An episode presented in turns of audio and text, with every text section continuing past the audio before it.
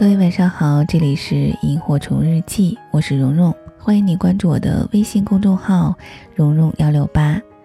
那我在微信公众号的留言里面看到有一位叫 Double 陈的朋友推荐了一篇文章给我，名字叫《小气鬼和没良心》。听到标题，大家有没有好奇这篇文章的内容是什么呢？那如果你也有想推荐的文章给我，也欢迎在公众号给我留言。以下的时间，我们就一起来听《小气鬼和没良心的故事》，作者侯建成。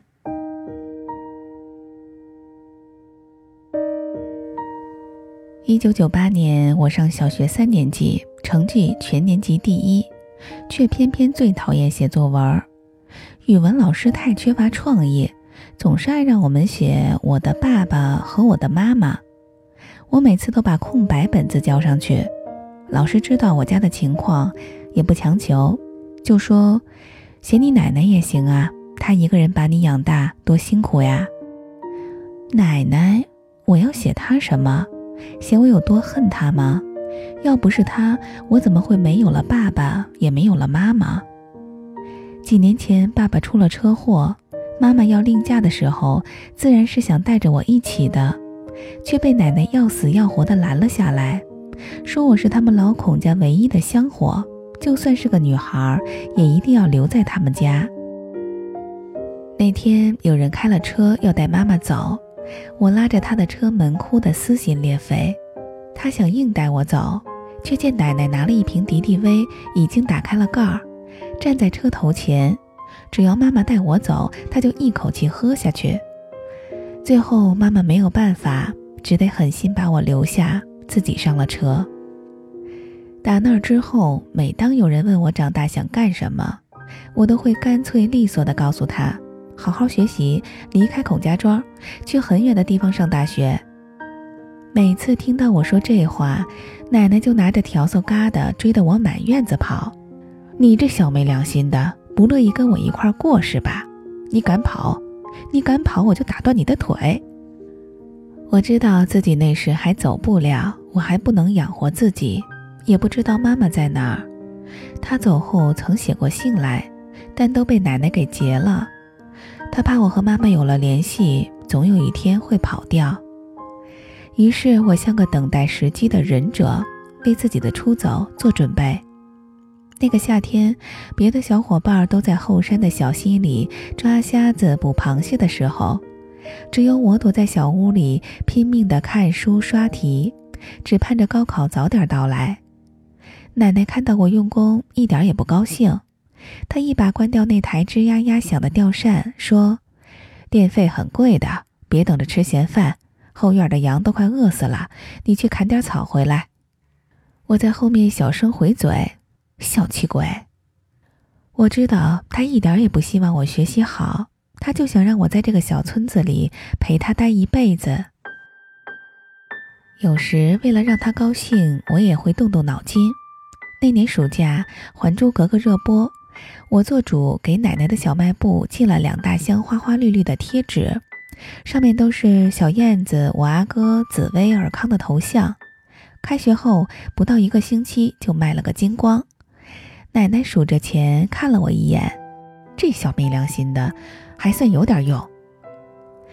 这个小气鬼，只有在看到钱的时候，脸上才会有笑容。二零零八年，我在济南上大二，离奶奶的小村子只有一个多小时的车程。其实，按我小时候的愿望，我应该选上海、北京、广州这些城市的，离家越远越好，才是我一直的梦想。我也不知道为什么，在填志愿的时候。却鬼使神差的选了济南这个最近的省城。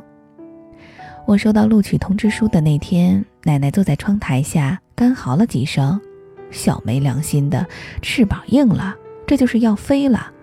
我白养了你这么多年呐！”但转眼我就听到她跟隔壁的奶奶炫耀：“看到没，我孙女可是考了全县前几名的，这在老辈的时候就跟中状元差不多。”在我离开家的那天，他嘴里这个没良心的孙女儿给他的枕头下放了崭新的五百块钱，那是我暑假在县城的小饭馆里打工挣到的，而且我上大学没跟他要一分钱学费，自己办了助学贷款。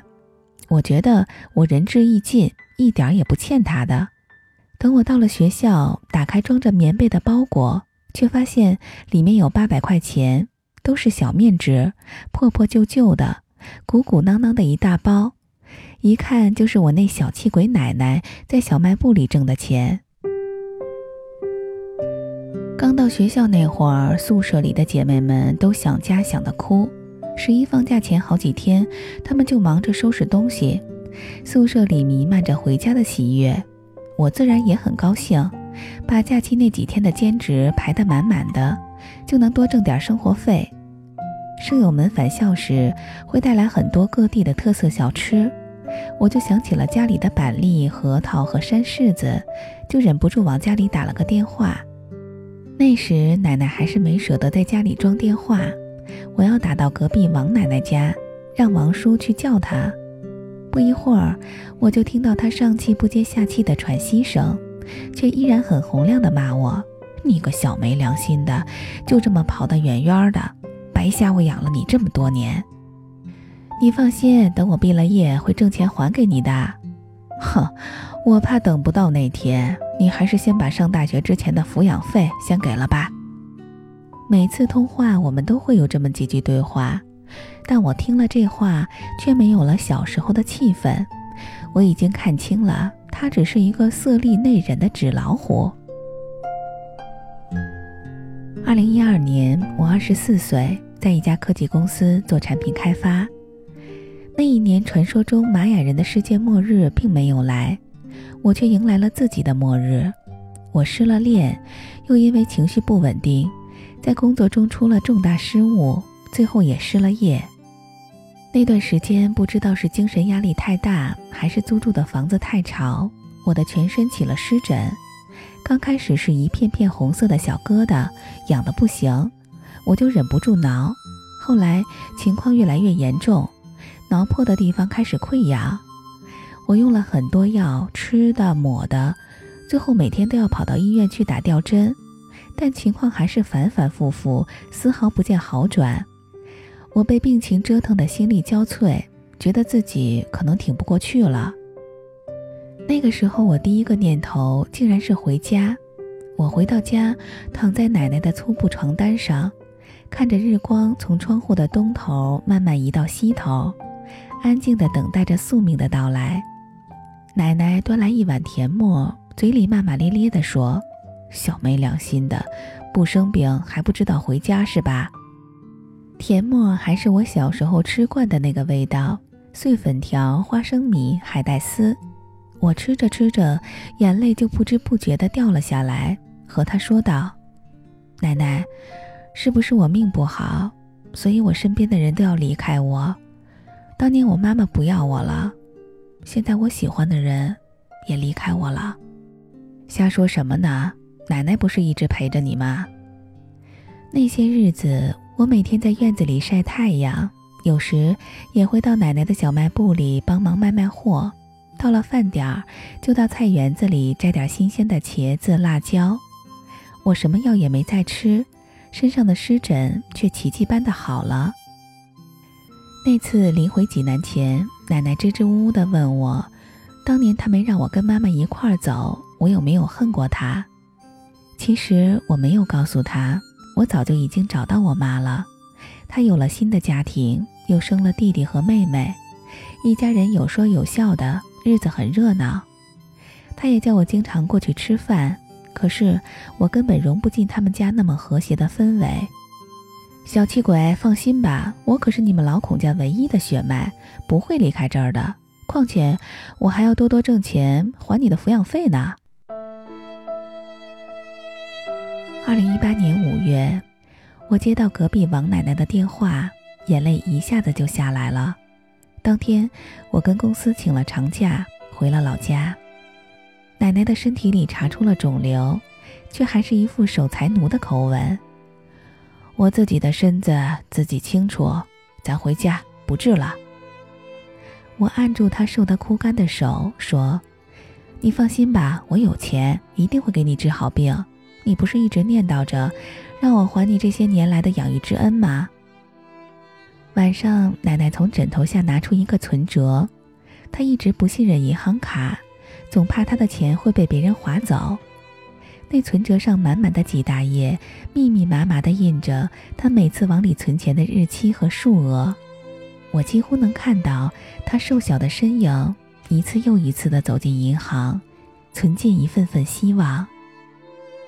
我忍住眼泪跟他开玩笑：“小气鬼，这钱你好好留着，就算你走了，我也给你放进棺材里。”他的声音已经很虚弱了，却依然很爱骂我：“你个小没良心的！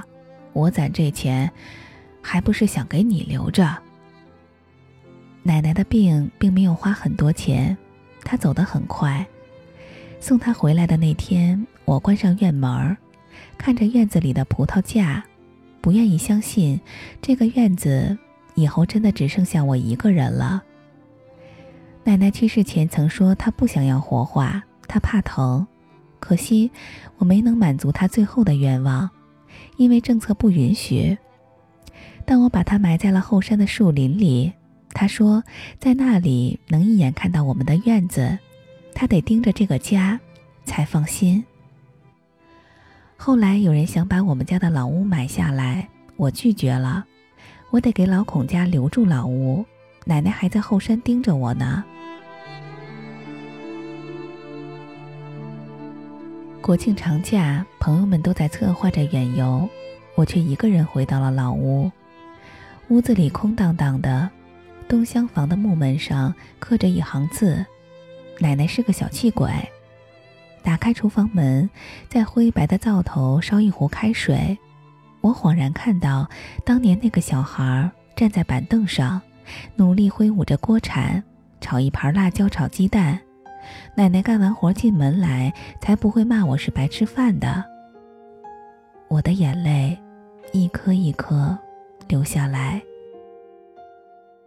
小气鬼，你知不知道？我很想你。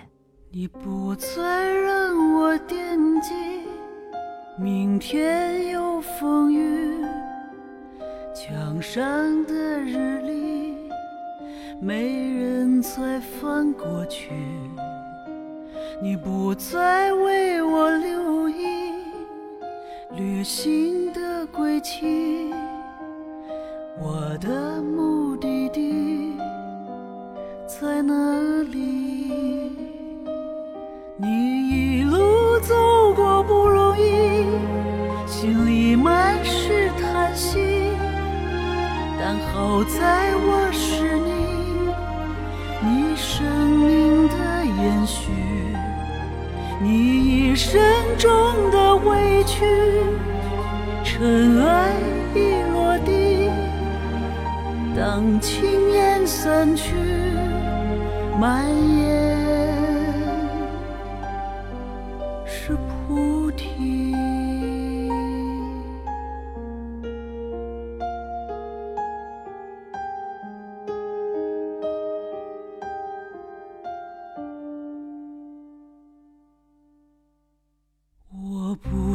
从何时起，忙得不能常回去。生活的点滴，让我们有了距离。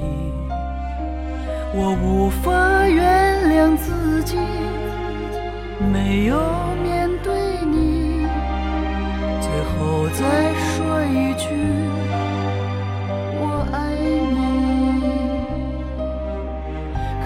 直到已失去你，从称呼到身体。有些日子想起你，永远心痛的缺席。我怀抱所有回忆和对你的感激，在悲伤来临时，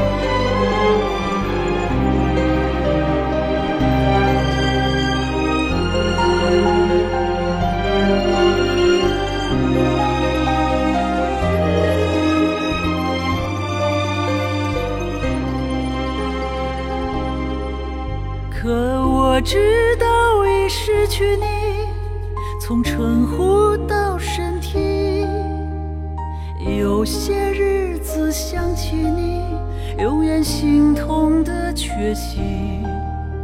我怀抱所有回忆和对你的感激，在悲伤来临时独自哭泣，在悲伤来临时。我在。